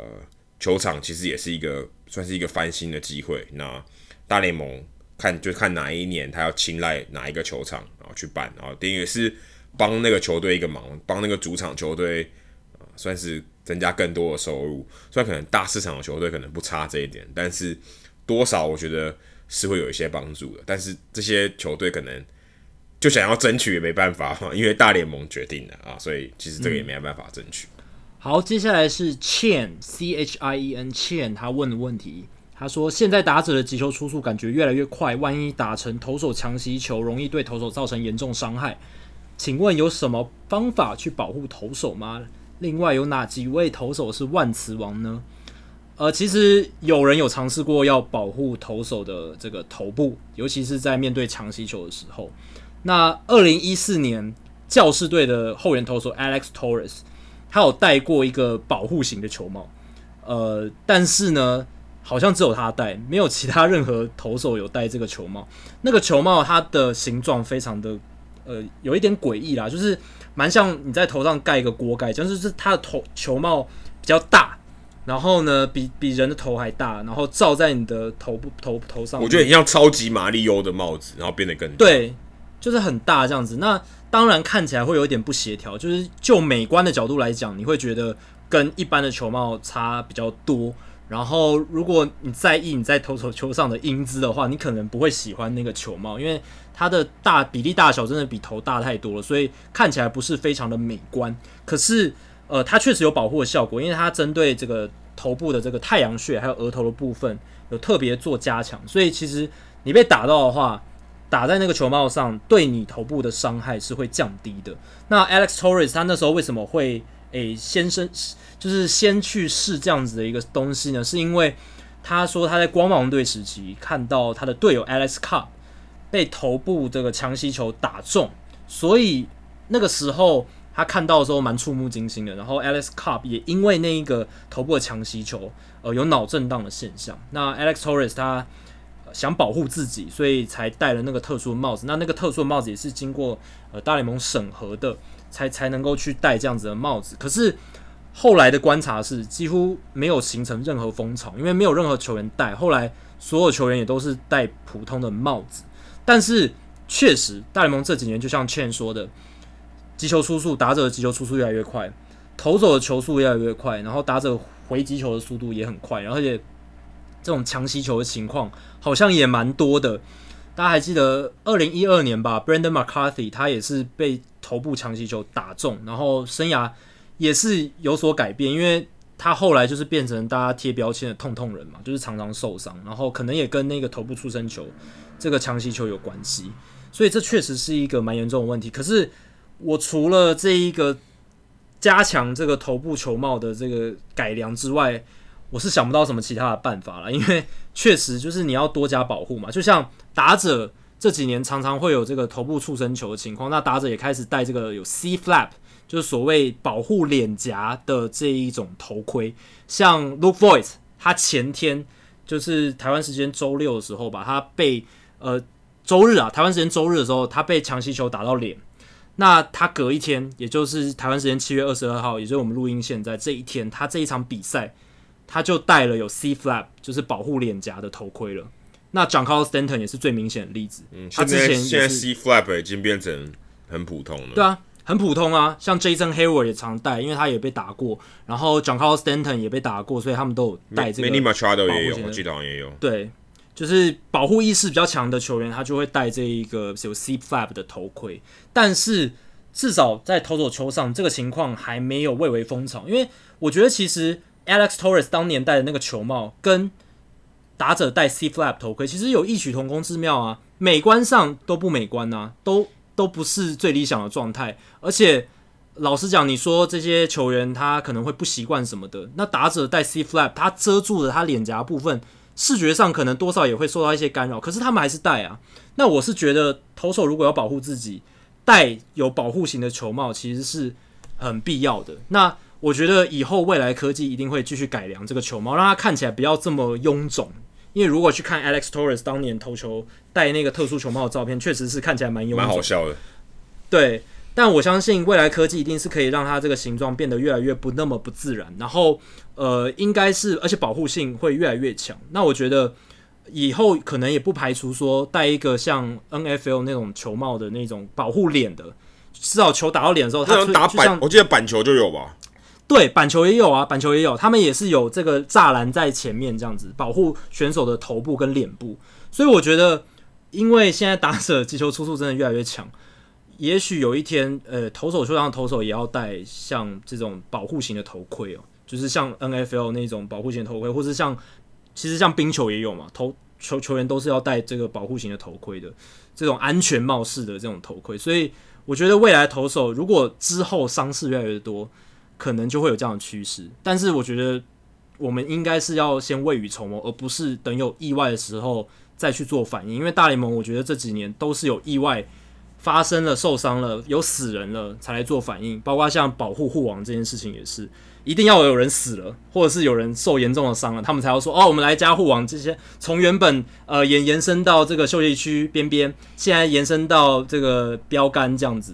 都是要有有意外发生才会做反应。那我觉得投手这件事情，我们可以先未雨绸缪，先做一点努力，然后让球员戴上这种保护型的护具。避免未来的惨剧发生，不然我觉得以现在大联盟状态，可能又要等某一个投手被打到什么脑震荡，然后再也不能出赛之后，大联盟才会痛定思痛说好，我们现在来设计一款，诶，我们官方认定一定所有球投手都要戴的这种保护型的头盔，这样。但我觉得那样都太晚了。其实我看到这一题的时候，我想到的不是投手，我想到的是以前一个老将 John Olerud。哦，对，他一手一垒，但他戴。那个头盔上的头盔，因为他以前也被打过头嘛。那其实这个、嗯、他就怕这个，其实这个意思，他也开，我记得好像开过刀还是什么的，但他就是嗯，要戴一个头盔保护他，因为他虽然手一垒哦，一垒还不是考，嗯、呃，应该三垒手可能强袭球比较多嘛，一垒手相对的少一点，他都愿意去戴。可是，可是我觉得尴尬就是，你想说为什么投手没有带？我觉得这个可能跟他投球的动作是比防守的动作来讲是更精密的啊，更更细致了，对。小地方会影响的。那你带一个头上这个重量不一样，我觉得那个机制可能会受到一些影响，对不对？因为你以前习惯的这个重量，假设如果它真的变重一点，可能多个嗯一百五十克、两百克哦，这个帽子你要你要有一定的保护，我想重量可能要有一定的吧，一定的增加，会不会就让他觉得不太适应？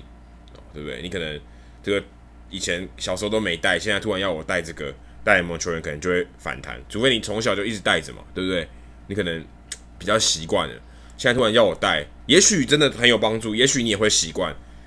可是我觉得一开始可能就会反弹，对不对？你说总是会有戴上去那一天嘛，对不对？除非说哦，我今天给你一个两年的缓冲期，对，我希望两年后全部都实施哦，那也许大家给花给你两年的时间，让大家去适应这个球帽。不过我觉得这个可能。可能真的是要跟像呃球帽厂商像 New Era 去去做这个改善，我不然我觉得目前看起来大连好像应该是完全没有想要去做这件事情吧。像 NFL，NFL 就是因为呃纽约时报一直狂干掉这个脑震荡的这个问题嘛，然后必须真的要做出一些嗯这个不同的东西，然后在不管在他的这个。脑震荡的检查规定啊，还有它的这个头盔保护头盔上面，在科技上面做更多的辅助啊，增增强它的这个耐撞的能力，保护头部的能力，也慢慢去做改进，然后联盟慢慢去推去推动这些东西。但大联盟目前看起来，我觉得这个可能是，可能真的是球投手要自求多福。那也也许吧，也也我觉得也我觉得也许另外一种方式是推广投手你在。投完球的时候，你要注意打折，因为现在很多，其实我在场边摄影的时候，你会发现很多投手投出去以后，他投其实是没在看打折的，他投可能是看，是他可能他他投手可能是往地上看，那根本或或者是他的身体整个是有一个动能去别的地方，而不是停下来要准备守备，或者对，但我觉得有些强袭球是你就算。百分之百专注，你还是会被直接打到，这个是完全没办法，人类没办法快速反应的。通常会被打到，都是因为那种球，就是你看到投手跳下来，即便他没有像 Adam 讲的那样，就是重心整个转移，他看着打者，他还是会被打到，因为那个球实在太快，那个真的反应不及，就跟子弹一样。但而且对对啊，刚才 Adam 提到，就是对投手确实是一个投球是一个很细致、很精细的一个动作，所以。呃，会影响头部的重量分布，他们可能会觉得不适应，这确实是一个道理。但是我也会想说，诶，对打者来讲，视觉也是最重要的一个感官来源之一。那你戴 CFAB，老实讲，是不是也会影响到你的视觉呢？对不对？是不是也会干扰到你的视野？就是并不像你戴没有 CFAB 的完全这么宽广嘛。但是打者还是选择戴，所以不知道我我觉得这都是可以去调整适应的，只要选手自己愿意去做这样子。那再来一个，就是倩还有问，就是说有哪几位投手是万磁王？其实这个没有，就是哪一个球员特别容易会被抢袭球，因为这种东西就是呃发生的几率就是大家都一样，没有说哪一个投手会因为他投的球种或怎么样就特别容易被抢袭球打到，或者是打者对他就特别容易打抢袭球，这个应该是没有这种现象，就是任何投手他们应该都有被球。强袭球打到的几率，但是也不会说哪一个球员就特别高，哪个球员就特别少这样子。呃，Kara 打出去就直接往一垒走的那个，对对，对，那可能要被打到的机会就比较低一点，因为每次都闪过去嘛。对啊，有可能啊，强就是正这个直来直往 comeback 就打不到他，对不对？因为他往一垒走了，所以可能打不到。好，接下来米汉堡问我一题哦，比较私人一点的问题，他问我说，因为我在这个美国当驻美的记者。他问我说：“呃，怎样安排各城市的住宿问题哦？尤其是比赛没有依表定的时间开打的时候。那我想你这边说的意思应该是，呃可能下雨啊，所以没有依表定的时间开打。不然其实大联盟这个赛程啊，除非啦非常特别的情况是呃礼拜天的比赛，然后突然被抓成 Sunday Night Baseball 变成晚上啊，那就是突然这个表定时间有改变。但我目前还没有遇过这种情况啊，这种情况可能相对越少。那基本上有没有表定时间开打，对我的这个呃行程的安排、住宿的问题，其实不是很大，因为我都会抓一个缓冲的时间。所以如果说像今年呃这这一周，其实这是一个很好的例子，因为这一周星期四呃美国时间星期四在迈阿密是打中午的比赛，然后我礼拜五哦在洛杉矶有晚场的比赛哦，所以代表说这段的这段时间内，我要从迈阿密赶到洛杉矶。那我可我有两种选择，一种是呃我礼拜四晚上就搭飞机啊从迈阿密飞洛杉矶，或者是我礼拜五早上从迈阿密飞到洛杉矶。但是我可以确定是因为迈阿密有这个 Marlin Park 马林鱼球场是是有屋顶的啊，是有开合屋顶的，所以它肯定不会阴雨延赛。那如果是中午十二点开打，我预估了不起打到四点，如果在在延长赛长长一点，打到五点好了，好五点够多了吧？所以我大概订七点的飞机，然后飞到西岸，还来得就是还我觉得应该是赶得上，所以啊就安排礼拜四晚上飞。那其实如果你要礼拜五也可以，但是你可能就要非常早起，因为你要你下午就要到洛杉矶去采访了，所以你早上飞，下中午到，其实是是蛮赶的，所以我会偏好说哦在。呃，下一个地方睡一觉，然后再起来。其实球员的这个客场移动也都是这样。其实他们也是呃，比赛一打完，然后就直接飞，然后在你的那个目的地睡觉，然后隔天再起来，比较不会说啊睡醒然后飞，然后到目的地这种情况比较少。那当然我有遇过呃延迟开打的，不过刚好都没有遇到是呃移动日那天下雨，所以延赛的没有。但是有遇到呃阴雨可能。呃，delay 两个小时，或是甚至过了一个多小时以后，告诉你说这场比赛不打了。那像费城、亚特兰大、波士顿，其实在夏天的时候常常下雨，然后还没有屋顶，所以这种时间就比较难抓。那基本上其实都还好。那像我刚才讲说，如果是早场的话，可呃早上要搭飞机，可能就是八点以前你就要去赶。那如果是呃，要搭晚上的飞机，那一定是五场的比赛打完，然后我可能就七点以后去搭飞机，这样可以啊、呃、有比较大一个缓冲时间。那如果像今天我们录音的时间刚好没有比赛，然后我要飞到下一个地方，所以那有可能是呃像今天早上录完音，然后中午去搭飞机。那这样好处就是呃我可以我可以在这旅馆待到中午，然后再 check out，然后到当地的时候可以直接 check in。所以如果是比较尴尬是哦，你早班飞机到。那边你可能还是早上哦，假设还是早上，你就没办法 check in，所以你很累，你可能要在你很早起来，可是你没有办法去去旅馆休息一下，然后那就变得很尴尬。所以最好的情况是，如果是中午飞啊，你可以直接 check in，可以直接休息。不然也是有，我也是大概一个月有一次是晚上比赛，然后我隔天要去别的地方，所以我就直接干脆晚上比赛打完，我就直接去机场啊做。做工做工作，或是就睡觉，然后赶早上六七点的飞机，这种情况也是有，或是坐直接坐夜车从 A 地到 B 地，然后就在车上睡一觉，然后早上起来就到了，也也这种情况也是有，之前也有也有这种经验，晚上十二点坐车，然后坐五个小时，然后然后到那边早上，然后再坐一天的行程。那其实呃，至于说什么时候订机票和住宿，其实都在是呃一周到两周前啊。呃观察现在可能的情况，例如说可能要去访小联盟的球员啊，或是最近大家呃陈伟殷、王维中出赛比较少，那我可能就去其他小联盟的地方去安排行程。所以主要是我提出行程，然后公司决定啊、我规划几个方案，然后我老板决定说哦，你要选哪一个方案可能比较顺啊、可能预算比较比较少，然后怎么样去安排这些东西。那今年比较多这种变化，因为呃陈伟英跟王维中还有林志伟初赛比较不固定，那林志伟中间有一段时间受伤，所以呃比较多弹性。那去年就比较单纯，因为去年我主要是跟陈伟英嘛，所以他每五天就会出赛，每五到六天吧就会出赛一次，所以基本上都跟着他。那如果中间那四天，呃，他刚好在假设在东北部的话，那我就可以假设刚好林子伟也在东北部有出赛，啊，那我就可以去 cover 林子伟。但其实这种情况不多。然后去年我记得上大联盟的球员应该也只有胡志伟跟林子伟吧。那胡志伟刚好运气都不好，我我刚好呃都不在附近啊，都没有他出赛的时候我在附近。就算是他在 Tampa，我在迈阿密，大概也要四个小时的车程，那可能也可能刚好也来不及。而且重点是因为他是后援投手嘛，所以我也不知道他到底会不会出赛，可能去那边也没有办法访到，也没有办法采访到比赛。那所以大部分的情况就是这样子。那今年比较特别，今年呃小联盟球员也都也都访过了嘛。那之前我跟 Jacky 春训的时候也都是也都是这样跑，所以呃大概就是这样。其实没有到很复杂。那也是因为我之前有去跑球场的经验，所以这些东西其实对我来讲已经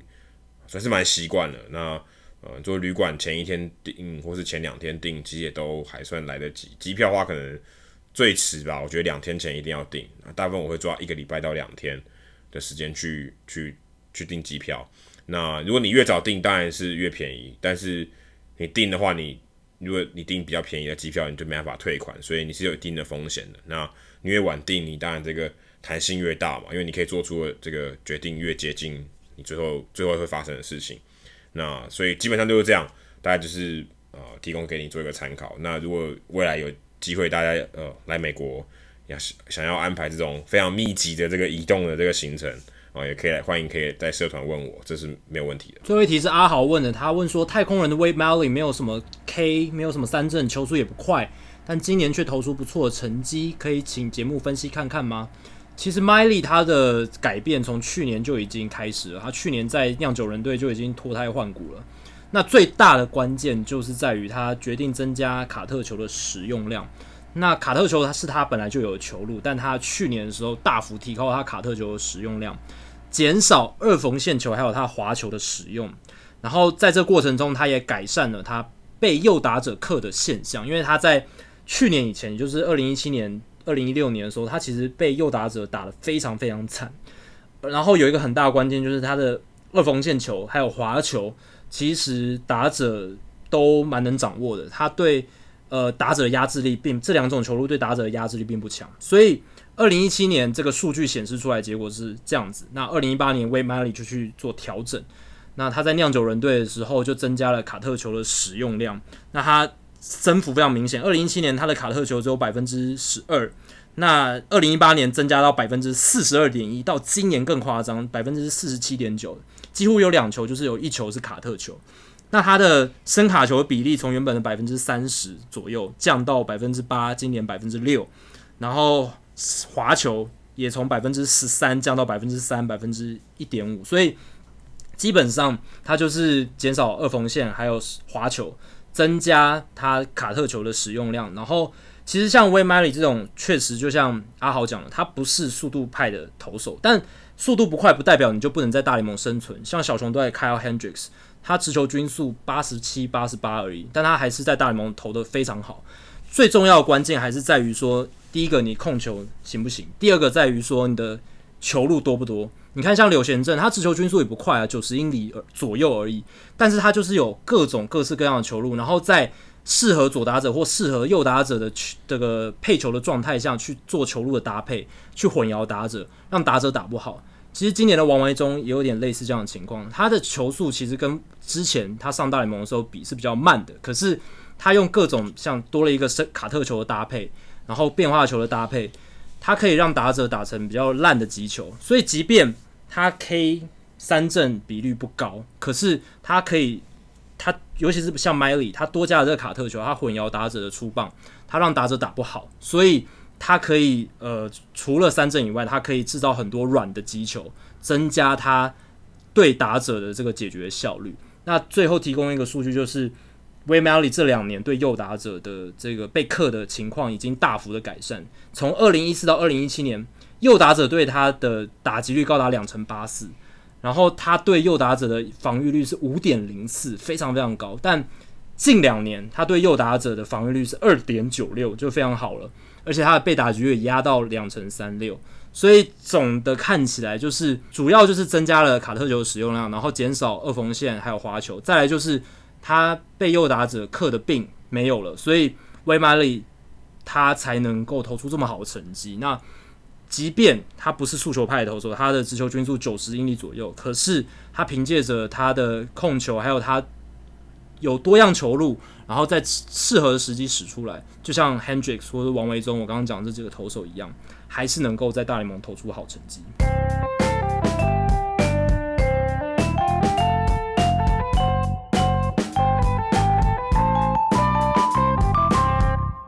好，接下来进行本周的转学生周记。Adam 这个礼拜要分享什么事情呢？呃，这个礼拜我在洛杉矶，在道奇队这边采访。那刚好陈伟英有出赛，而且其实陈伟英出赛这一天也是道奇队是柳贤正先发，然后接替的投手是前田健太。所以其实那一天比赛完，我跟马林的公关就在讨论说：“诶，这是不是史上第一次呃台日韩投手在同一场？”比赛初赛，因为这其实蛮难的，因为台日韩就三个嘛，那你先发投手，当然台日韩先发投手比较多一点，那先发投手就要两个都是亚洲人，这已经不容易，然后又要搭配一个另外某这两个球队至少要有一个后援投手是亚洲人，还蛮不容易的，所以而且要三个不同国籍啊，对，要三个还还要三个不同国籍，而且台日韩，因为台台湾投手就不多了，韩国也不多，啊、日本稍微多一点，啊、就真的不容易。我想说是不是？第一次，然后他就其实说他我我其实我原本以为我原本以为他们已经有答案，因为他们可能在比赛的时候会查，就会发现他们其实也没也没办法做到这件事情，就他们也没有呃一个快速的方法或是一个管呃没有一个没有办法在手边就拿到这些资料。当然你可以用笨方法，每一个个去查，但你可能要查几千场比赛，因为非常多嘛，真的呃呀这个台日韩的选手非常多，那。他就说：“哎、要问 Elias Sports，如果大家有在看这个数据的话，Elias Sports 是呃大联盟或是各个运动里面算是很权威的一个机构、一个公司。他在 Twitter 上面写说，如果这个不是 Elias 说的，那他肯定不是官方的说法，所以代表说他就是官方的权威，他说的记录都是呃最正确的。那后来隔一天，我我就。”那当天比赛完结束，我就请马林的公关去问 Elias Sports，说：“哎、这个到底是不是？”他结果他后来给我的这个数据是最近一次啊、就是除了这一场比赛有三个亚洲来自三个亚洲不同国家的这个球员出赛，在同一场比赛都投投球以外，其实在二零一四年九月十号是最近的一次，那一场比赛也是陈伟英先发，那场比赛是在精英队，他在精英队的时候。当呃先发投手，他的对手是红袜队。红袜队那个时候有田泽纯一，他是后援投手嘛。然后想说那个时候上元浩志没有出赛，好，可是那另外一个亚洲投手是谁？是 Alex Wilson，是一个后援投手。你想说 Alex Wilson 不是亚洲人吧？但是在 Elias 的定义里面，他是沙乌地阿拉伯出生的球员。哦，所以他也算是亚洲出生的球员，因为好像他们没有国籍这种这种 tag tag，所以他只有 Asian born 啊、哦，Asian country born，亚洲国家出生的球员哦，所以他是他是沙乌地阿拉伯出生的，所以那场比赛是最近的哦，所以我才我现在才知道说，哦，原来 Alex Wilson 是沙乌地阿拉伯出生的，那我知道陈伟英的队友，呃，那个。Austin Bryce 是香港出生的，所以如果他跟 Austin Bryce，然后再加上柳贤正跟前田健太都在同一天上场的话，就会有四个了，嗯、对吧？这个更更不可。可是 Austin Bryce 很很可惜，他刚好在伤兵名单，所以他无法达成这样的记录。也许呃未来未来有机会。而且后来我就问 Jackie，那时候我就问 Jackie 说：“诶、欸，有没有有没有这种记录？”诶、欸、Jackie 就随意帮我查到。徐在印、郭宏志跟斋藤龙还真的曾经都在道奇队同一场出赛哦，这个也是非常非常不简单的。然后，而且刚好我记得，然后我问纹身大叔，纹身大叔说，之前朴赞浩然后跟郭宏志也有同一天出赛过，有这有对，所以这个好，然后还有一个日本投手，应该是也是斋藤龙吧？应该也是斋藤龙，应该是对，因为同一个年代的，对，所以而且。那道奇队那一场很特别是，他们都是同一队的球员，徐在印、郭宏志、斋藤龙都是同一队。对，然后是二零零六年四月二十二日发生的事情，还蛮特别。所以要成立这种记录台日韩到道奇队就对了，真的。接下来进行数据单元哦，数据单元哎。好像跟名言堂也有一点，也也有，哎呦，这集真的跟名言堂有点关系，跟名言堂也有一点点相关。对，在我们今天录音这一天，Mike Yastrzemski 就是名人堂球星 Carl Yastrzemski 的孙子，他挥出了再见全垒打，然后这是他生涯的第九支全垒打，他就挥出了再见全垒打，所以算是非常厉害啊。但他的爷爷也不遑多让，一九六一年九月十五号，他也打出了一支再见全垒打，然后他的爷爷名人堂球员 Carl。他的这个再见全垒打是他生涯的第十支全垒打，所以哇，这个孙子跟爷爷其实表现是伯仲之间呐、啊，都还不错，就是在生涯的前十支全垒打都挥出生涯首支再见全垒打。但诶，这个数据单元我想要回应刚才 Adam 提到的那个数据，就是呃，这个台日韩投手在同一场比赛。出赛这个情况，其实我后来有用推特去问了 Baseball Reference 的数据专家 Dan Hirsch，我直接发推问他，问他说有没有发生过这个情况，然后他很厉害，因为他什么数据基本上都查到，然后他就我刚刚才在看，然后我发现他有回应我，但是我忘记去看回应，然后他回我说有的发生过，大联盟史上发生过十二次，比我想象中多很多。台日韩对台日韩三名投手在同一场比赛出赛，然后。第一次他有贴给我，第一次是二零零五年的五月四号，洛基队对教士队的比赛。那一天呢，洛基队第一个中继投手是金炳贤，第二个中继投手是曹景辉。教士队有一个后援投手叫大冢金泽啊，对啊，所以。那是大联盟史上第一场，二零零五年的五月四号，所以那是大联盟史上第一场有台日韩三个国籍的投手在同一场出赛，然后后来还发生了十一次之多，所以我我刚神奇的，对我查到那个二零零六年那一场只是其中一场而已，还有其他的十场，所以这个情况其实当然是很罕见，可是好像也没有想象中那么那么。史无前例。Dan Hirsch 后来也有贴给我整个十二次台日韩三国投手在大联盟同场比赛登板，这十二次的全部详细资料哦。那二零一九年七月十九号，柳贤镇、陈伟英、前田健太这一场是大联盟史上第十二次发生台日韩投手在同场登板的情况。那之前的十一次分别是刚才提到二零零五年五月四号，大冢金泽、金炳贤、曹景辉。二零零六年四月二十二号，徐在印、郭宏志、斋藤龙，这、就是我们刚才提到那一场比赛。然后还有二零零八年五月十七号，斋藤龙、浦赞浩、郭宏志。二零零八年六月十二号，黑田博树、浦赞浩、郭宏志。二零零八年六月二十一号，小林雅英、浦赞浩、郭宏志。二零零八年七月一号，斋藤龙、浦赞浩、郭宏志。二零零八年七月十号，斋藤龙、普赞浩、郭泓志；二零零八年七月十八号，黑田博树、普赞浩、郭泓志；二零零八年八月二号，黑田博树、普赞浩、郭泓志；二零零八年八月二十四号，黑田博树、普赞浩、郭泓志；二零一零年六月二十六号，黑田博树、普赞浩、郭泓志。所以这是前十一次发生的情况。那大家可以发现，二零零八年就发生了。八次之多，而且绝大多数的组合都是郭宏志、浦赞浩，还有黑田博树，或是郭宏志、浦赞浩跟斋藤龙。那因为浦赞浩那个时候是在道奇队跟郭宏志还有斋藤龙当队友，然后浦赞浩那时候已经不是先发投手了，他主要是以后援身份上场，所以才会发生这么多次，呃，由黑田、浦赞浩还有郭宏志一起在同一场比赛登板，然后台日韩三个投手都有登板的一个情况。那小林雅英是二零零八年的时候在印第安人队，然后刚好在二零零八年六月二十一号，他们三个人郭宏志、浦赞浩、小林雅英又在同一场比赛登板。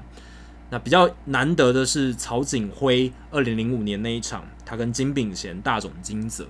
那二零零六年徐在印、斋藤龙、郭宏志也是一个令人难忘的组合。不过。二零一零年之后，其实就没有这样子的情况发生，直到二零一九年才又有柳贤镇、陈伟英还有前田的组合。那是因为其实有一阵子啊，浦赞浩、金炳贤离开大联盟之后，南韩籍的投手在大联盟比较少见。就是从二零一零年到最近到柳贤镇发迹那时候，其实这一阵子都主要只有柳贤镇，然后其他南韩的后援投手其实是比较少见的，所以。直到今年相隔九年之后，才又发生了台日韩在同一场大联盟比赛一起登板的情况。以上就是《Hito 大联盟》第一百二十二集的全部内容。如果大家喜欢我们节目的话，欢迎加入《Hito 大联盟》在脸书的社团 “Hito 大联盟讨论区 ”（H I T O 大联盟讨论区）。加入这个社团，回答三个简单的问题，就可以进入社团，跟我和 Adam，还有其他上过我们节目的来宾以及其他听众朋友一起讨论棒球。如果大家有任何美职或棒球的相关问题，欢迎上我们的官网 Hito MLB dot com H I T O M L B dot com 上面填写发问表单。我们就会像今天一样，尽可能在节目一个月一次的听众信箱单元上面统一回答、讨论、分析大家提出的想法还有问题。如果大家想要订阅我们节目，也很简单，只要上我们的官网 hitomlb.com 上面就有订阅方式的解说。不管你用电脑、手机、平板，作业系统是 iOS 还是 Android，都可以免费订阅。另外，如果你有使用 Spotify 的话，也可以直接在 Spotify 上面直接订阅我们节目。最后，希望大家到 iTunes 的 Podcast 专区，在 Hito 大联盟的页面底下帮我们评分还有留言，让还没听过 Hito 大联盟的朋友能更快速的了解我们的内容还有特色。今天就到这里，谢谢大家，拜拜，拜拜。